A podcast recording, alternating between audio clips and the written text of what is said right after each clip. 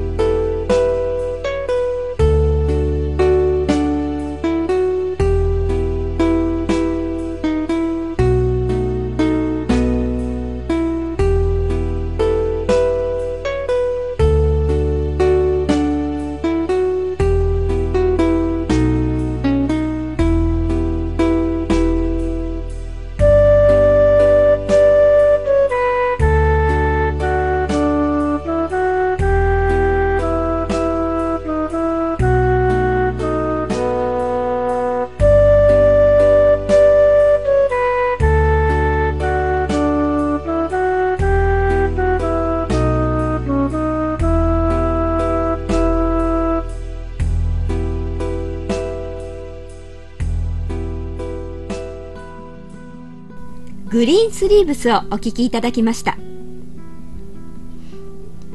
今回は前回お送りした名もなく貧しく美しくのモデルのお一人でいらっしゃる藤田孝子さんを中心にお送りしたいと思います。まず藤田さんご自身は聴覚障害を持ちろ学校のご出身です。戦後間もない頃中途失調者の夫と結婚する時も子供を産む時も常に周囲からあなたには結婚は無理。あなたには子育てはできないと反対をされたそうです。それでも自らの意思を貫き結婚生活に子育てにと一生懸命取り組まれました。母親である自分がろう者であることで子供たちがいじめを受けたりと辛い経験もありましたが少しでも社会のろう者に対する理解を広めたいとの思いで立ち上がったその行動力はまさに母ならではの強さを感じます。今でこそ聞こえない女性の結婚出産育児は女性の生き方の一つの選択肢としてごく普通になってきていて仕事とプライベートのワークライフバランスをどう作っていくかというのが問われる時代になってきました。でも一昔前までは結婚出産そのものが難しく女性として生きることに社会的に高いハードルがあったと思います。そうした周囲との偏見の中でバリアを取り除いていくことそのものが人生だったのではないんでしょうか。そしてまたその傍らには活動の支えになったパートナーがいたことも忘れてはいけません。戦前戦後の頃は今と比べるといわゆる健常者でない方たちへの偏見や風当たりの強さは相当なものだったと思うんですね。そんな時代に家族を持つだけでなく社会への啓蒙活動に取り組まれるような行動力には頭が下がります。その原動力の源はやっぱり愛する家族を守りたいとの思いからなんでしょうね。守りたいものがあるということがどんな時でも人を強くするきっかけになるのかもしれません。それでは大きな古時計をお聞きください。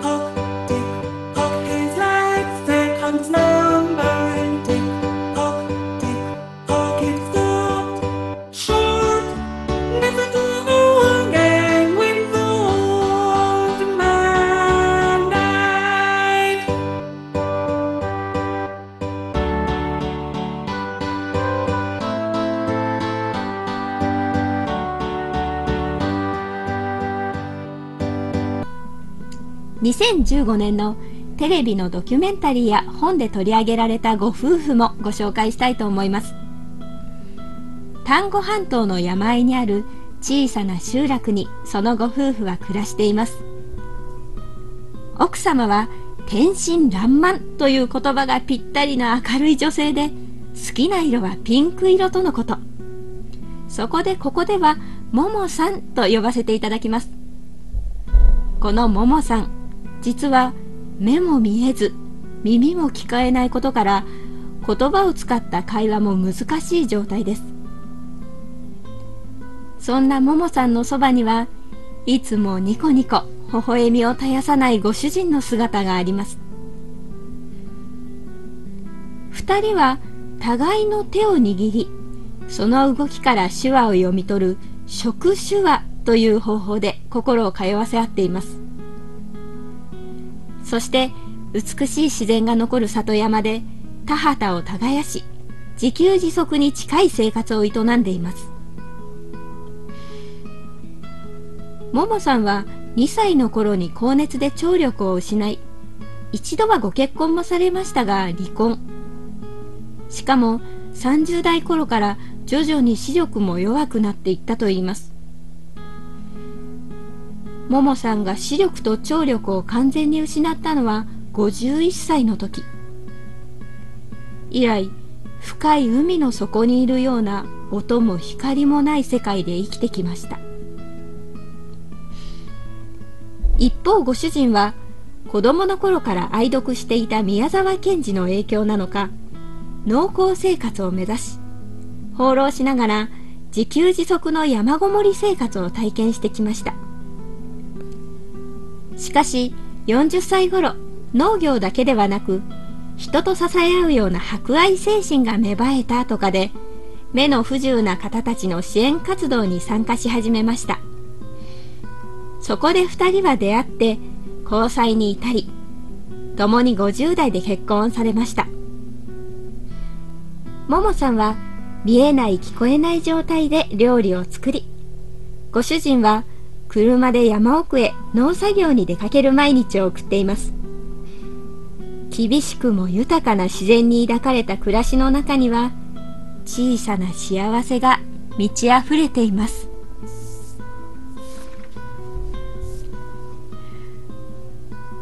映像で見るお二人は本当に幸せそうで食手話でのやりとりがイチャイチャカップルみたいでちょっといいなーって羨ましくなってしまいます。日本では最近お一人様ブームなんていうのがあるほど一人での生活でも困ることはなくなりましたけどやっぱり誰か心の支えになってくれるような人がいるっていうのは幸せなことだと改めて思いました。それでは続いておぼろ月夜をお聴きください。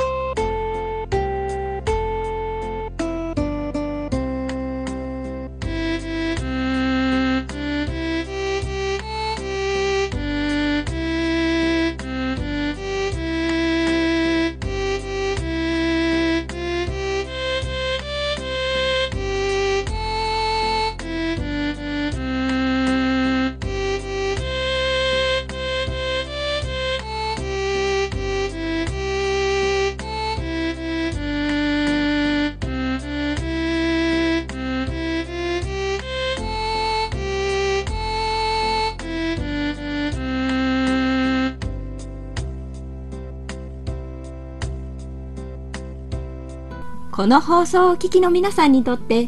幸せとは何でしょうか？人それぞれ幸せの定義は違うとは思いますがもしかしたらそれはすぐ隣にあるのかもしれません。今回も日本映画名もなく貧しく美しくのモデルの一人藤田さんやあるご夫婦を通して幸せについてお送りしました。それではまた次回もお楽しみに。